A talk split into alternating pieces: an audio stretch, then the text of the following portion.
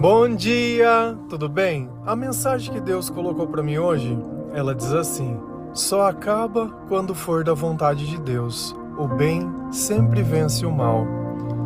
Senhor, tende misericórdia de nós. Perdoa, Pai, todos os nossos pecados. Livra-nos de todo mal. Nos afasta de tudo aquilo que não vem de ti. Nós agradecemos, Senhor, por mais esse dia, pelo alimento, pela palavra, pela presença. Aceita, Senhor, essa nossa oração, esse nosso louvor, pois nós te amamos, bendizemos, adoramos.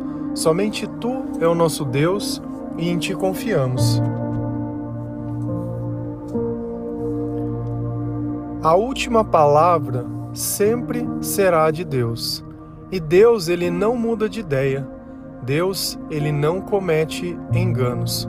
Quando nós olhamos a história de Jesus, ela havia sido contada já antes de tudo acontecer, para que quando acontecesse, as pessoas elas soubessem que era por Deus tudo aquilo que estava acontecendo. O próprio Jesus também dizia: Olha, é necessário que eu morra, mas depois de três dias eu vou voltar. Só que como que a gente consegue explicar isso? Como que quando a gente vive longe de Deus, a gente pode acreditar em um milagre ou pode entender ou compreender o tamanho do poder de Deus? A gente não pode. Mas quando a gente olha a história de Jesus, dificilmente a gente consegue compreender o tamanho da atrocidade que aconteceu.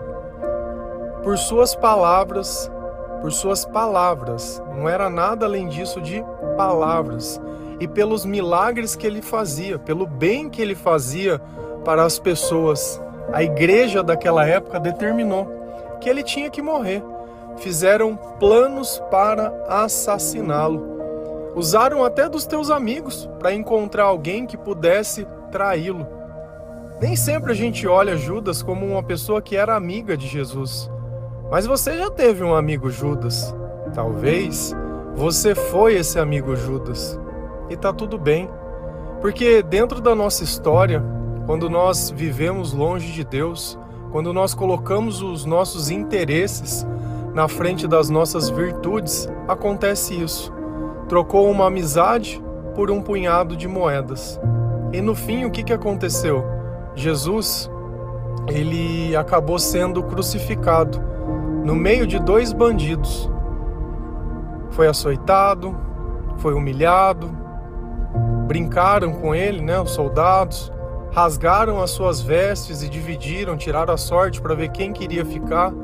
Mas se você começa a ler a Bíblia no Antigo Testamento, você vai ver que cada profeta ele disse um pedacinho de tudo aquilo que aconteceria com Jesus, principalmente Isaías.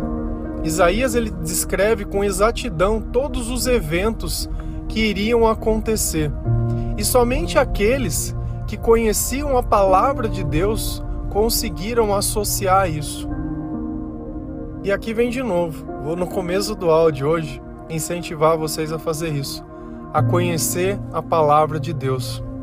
Porque essa palavra, ela vai ser a coisa mais importante que nós podemos ter em vida, porque através dela nós conseguimos reconhecer ao Senhor.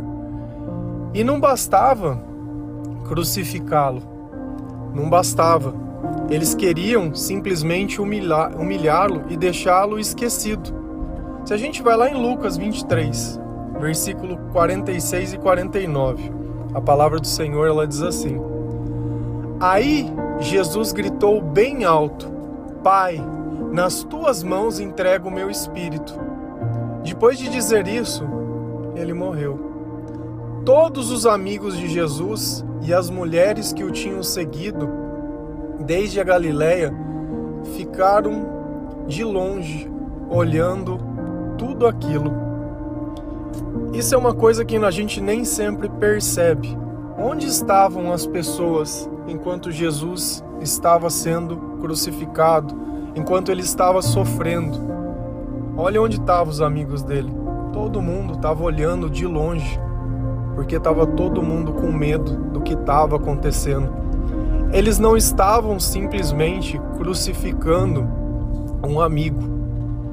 eles estavam crucificando o Salvador, aquele que tinha vindo para salvar o povo de Israel da escravidão, da opressão, porque eles viviam assim já faziam anos. Junto naquela cruz morria a esperança deles também. Para Maria morria um filho, para alguns o irmão, para outros o amigo, para outros o mestre.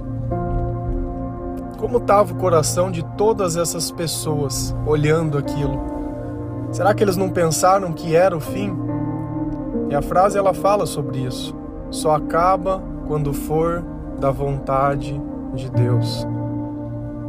Sem saber tudo que nós sabemos hoje, se você tivesse naquele lugar, tivesse presenciado, você está em algum lugar, tem um amigo teu, alguém saca uma arma e atira, e aquela pessoa ela cai o seu amigo. E você pode ouvir as palavras dele gritando, gritando, gritou. Ninguém grita porque não está sentindo dor. A gente grita porque está doendo. Pai, nas tuas mãos entrego o meu espírito. Nessa vida, nada pode tirar o nosso espírito a não ser Deus. Nada nada. O nosso corpo, ele finda. O nosso corpo, assim como o de Jesus naquele instante, ele morre. Mas a palavra deixa muito claro que o nosso espírito, ele retorna para Deus. E junto com esse espírito vai mais uma coisa: todo o amor que nós recebemos de todas as pessoas. E receber amor é receber Deus. Quando nós recebemos amor, e sabemos que foi Deus quem nos deu tudo aquilo, gera um sentimento de gratidão muito grande, de cuidado, de saber que nós não estamos sendo esquecidos por ninguém. E depois que Jesus gritou e disse isso, ele morreu. Você imagina a cena: um ladrão de um lado, um ladrão do outro, um tirando sarro de Jesus, pedindo para ele salvar a si mesmo e salvar eles, o outro querendo estar junto no céu, uma conversa rápida, dizendo: Olha, hoje mesmo te encontrarei no paraíso comigo. Mais um grito e ele morre. Soldados lá olhando, todo mundo olhando. E se a gente volta nessa passagem, diz que ele foi crucificado às nove e ele morreu ao meio-dia. E ao meio-dia, tudo virou uma escuridão tão grande, tão grande, e isso durou mais ou menos mais três horas. E os soldados que estavam embaixo diziam, realmente, esse era o Filho de Deus. Por quê? Porque sempre que algo de Deus acontece, o sobrenatural ele vem junto. Quantas pessoas esses soldados já não deviam ter crucificados? E para eles era mais um dia normal, mais um dia de crucificação, estava apenas fazendo o trabalho deles. Já nem mais sentiam incomodados por matar alguém. Porque, ah, já matamos tantas pessoas, as primeiras às vezes são difíceis, mas depois, quando a gente não questiona o nosso comportamento, a gente se acostuma com o mal. Essa é a importância do arrependimento. E os amigos lá, morrendo de medo, morrendo de medo, tentando entender tudo o que estava acontecendo. Você imagina esse caminho de volta, em silêncio, sem ninguém dizer uma única palavra, chorando, doendo. Quantos já não passaram por um luto? Jesus ele entende a sua dor. Ele sabe o que você está passando. Sabe também que vai ter um outro dia. E a gente precisa sempre entender uma coisa: o bem ele sempre vai vencer no final. Depois disso tudo ter acontecido, no terceiro dia as mulheres foram lá ver como estava o corpo. Chegando lá, olharam que onde estava o túmulo de Jesus, ele estava remexido. Já não tinha mais um corpo. Aí aparece dois seres, dizem com roupas brilhantes, algumas traduções de anjos. E ele diz: Olha, não está aqui. Ele ressuscitou. Você não lembra que ele falava para vocês sobre isso? Quando Jesus disse isso para Pedro a primeira vez, Pedro disse: Não, nós vamos defendê-lo. Não, nós não vamos deixar a vontade de Deus acontecer. E Jesus olhou para ele e disse: Pedro, arreda-te, Satanás. Esse é o pensamento dos homens e não de Deus. E um pouco antes disso, Jesus disse que iria construir a igreja sobre ele, que ele seria a pedra. Veja como os nossos pensamentos, quando eles não estão alinhados com as coisas que o Senhor ensina, o Senhor nos repreende. Não é porque nós acertamos algo que nós não podemos errar outras coisas. E essas mulheres, elas voltaram para contar: olha, as coisas mudaram, ele não está lá, está vazio. E todo mundo questionando e não acreditando. Uma coisa que nós temos que entender que as mulheres naquela época, naquela cultura, elas não eram valorizadas. Elas não podiam nem ensinar dentro das sinagogas nem nada, elas tinham que ficar em silêncio e quieta. E era aquilo, era papel de gerar filhos só. Não tinha um papel dentro de nada. Mas essas mulheres, elas ajudavam Jesus, andavam com Jesus. Jesus já encontrava o valor sobre as coisas. Enquanto isso tudo acontecia, aquela dúvida, aquela incerteza, aquela insegurança, né? Será que é verdade? Será que não é? Será que vai dar certo? Não parece quando você está recebendo, esperando para receber o resultado de um exame, tem uma doença ou tem alguma coisa, não sabe se vai funcionar o tratamento, aquela ansiedade, aquilo, não sabe se confia, se não confia, se Deus está te castigando por tudo que você fez, se Deus, será que ele é tão carrasco assim? Será que a natureza de Jesus é essa, deixar as pessoas sofrerem? Ou são os nossos maus desejos ou a razão? Ontem nós falamos sobre isso muito, muito, sobre a razão do milagre. Se era para a nossa vida ou para Deus ser glorificado. Se era para viver os meus interesses ou para que a minha vida estivesse à disposição de Deus. Ou a gente entrega a nossa vida para Jesus ou não entrega, não tem jeito de dar só um pedacinho. Ou a gente vive 100% ou não vive nada. Não vive nada.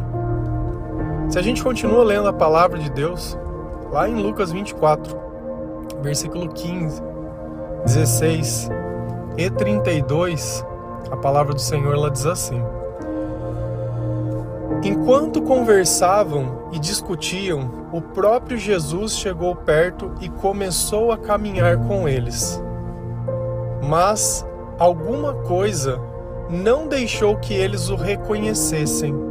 Então eles disseram um para o outro: Não parecia que o nosso coração queimava dentro do peito quando ele nos falava na estrada e nos explicava as escrituras sagradas?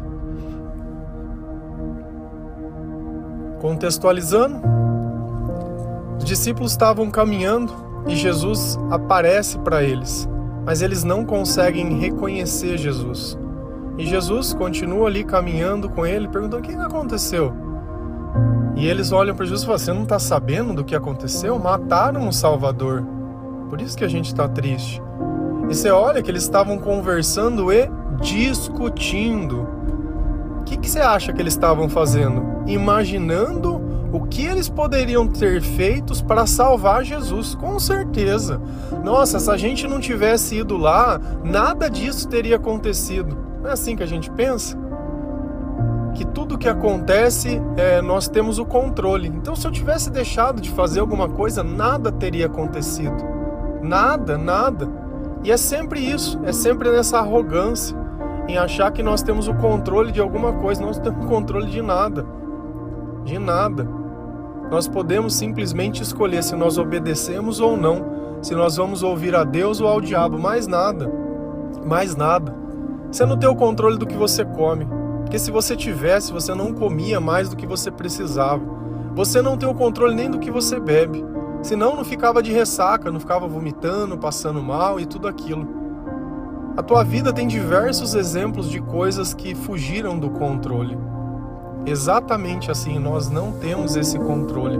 Mas eles estavam ali discutindo. E Jesus chega e começa a caminhar com eles, e eles não conseguem reconhecê-lo.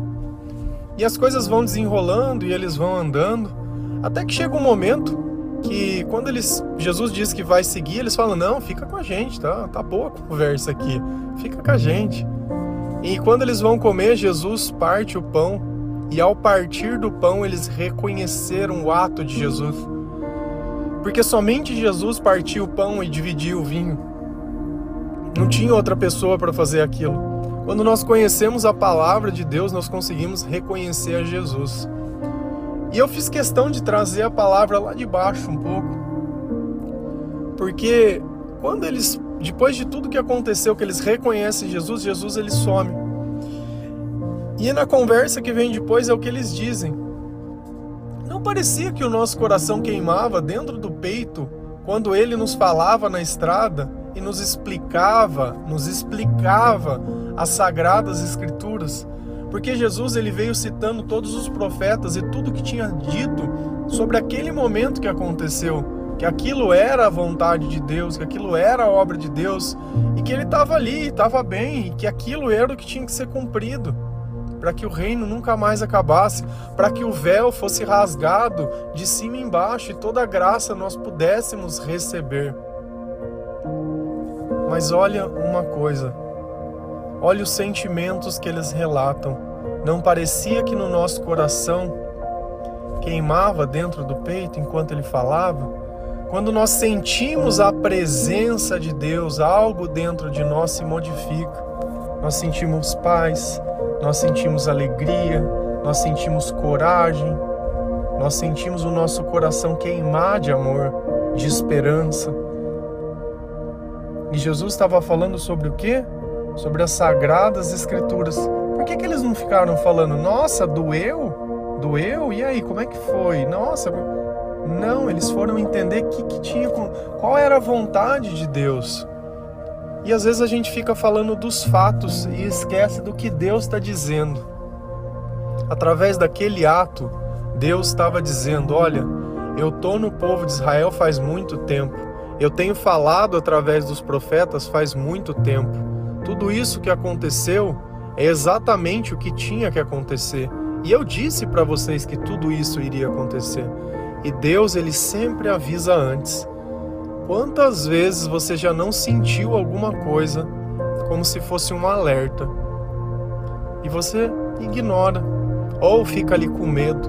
Ao invés de você se preparar para a batalha, simplesmente tenta fugir mas a batalha ela vai vir. Então, que nós estejamos sempre prontos. Se a gente olha antes da crucificação, Jesus ele vai na onde ele vai orar. E ele chama os amigos para orar junto e os amigos dormem no meio. Diz que ele suou sangue. Então, Jesus se preparou na oração, na conversa com Deus. E é assim que nós temos que nos preparar, mas não para as grandes coisas, mas para as pequenas também. Ninguém tropeça numa montanha a gente tropeça numa pedra. Então, todos os dias você tem que começar o dia com uma oração. Oração, conversa com Deus. Você pode ficar ali rezando um Pai Nosso, um terço, qualquer coisa, mas isso não é conversa.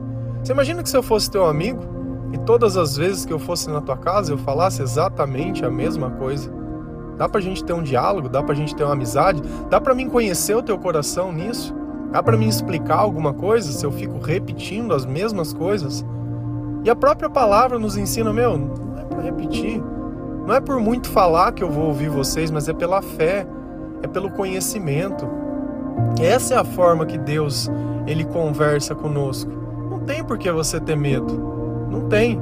Olha esse pessoal, eles viram Jesus sendo crucificado.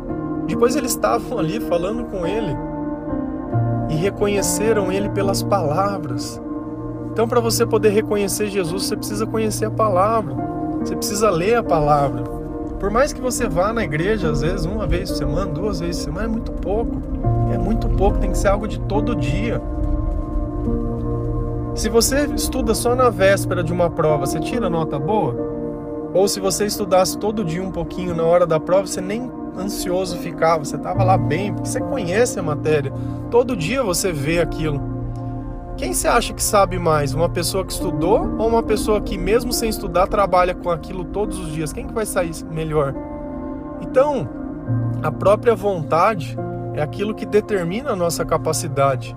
E nós somos aquilo que nós repetidamente fazemos. Então nós precisamos repetir essa vontade de orar, de buscar o Senhor, de ouvir um louvor. Como é bom ouvir um louvor, não sei se você já descobriu isso, mas é maravilhoso. Tem diversos músicos que realmente, realmente colocam à disposição tudo aquilo que Deus deu. Tem outros que só querem a fama, só o dinheiro, né? Só o like, a curtida. Eu particularmente, eu não gosto. Sabe? Eu gosto das coisas simples.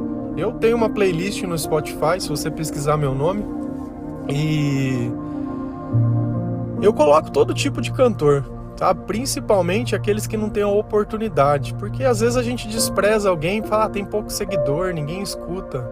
Se Deus quiser falar por ele, é por ele. Deus escolhe quem ele quer, na humildade, não onde ele quer, não tem como nós determinarmos. Então, também outra coisa, como eu posto devocional todos os dias, nós temos diversos canais. Tem gente que recebe pelo WhatsApp, numa lista de transmissão, tem gente que vê pelo Telegram, mas se você pesquisar no Google, devocional Gabriel Binato, vai sair, porque tem no Spotify, tem no Deezer, tem no Apple Podcast, tem no Amazon, tem em todos os canais, aonde você achar melhor para ouvir. Mas o importante é que você ouça todos os dias. E o mais importante, se você gostar, compartilha com as pessoas. Porque Deus ele vai transformar a nossa vida para que nós possamos transformar a nossa casa através da sua presença. Depois nós transformamos os nossos amigos.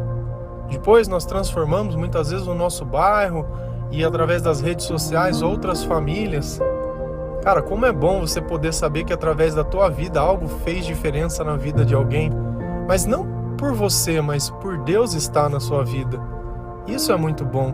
Não porque você quisesse algo em troca, não, mas por amor ao Senhor, por obediência.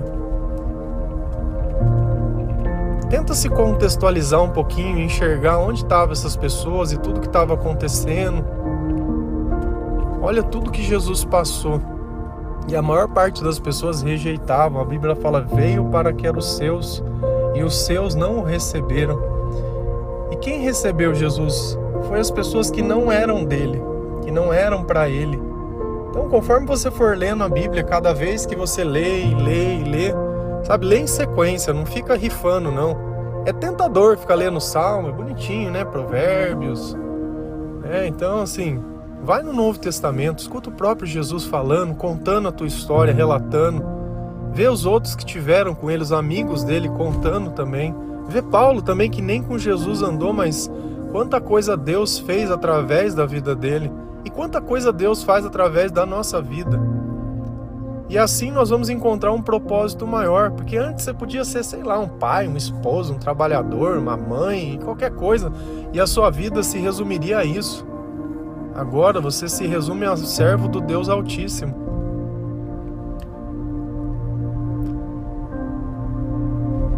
Pensa nisso. Só acaba quando for da vontade de Deus, e o bem sempre vence o mal. O bem, Jesus, sempre vence o mal. Amém?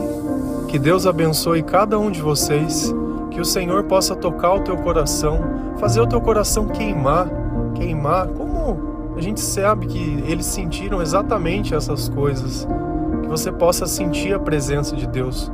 Toda vez que você sentir algo que não é comum e for bom, é Jesus que está perto de você.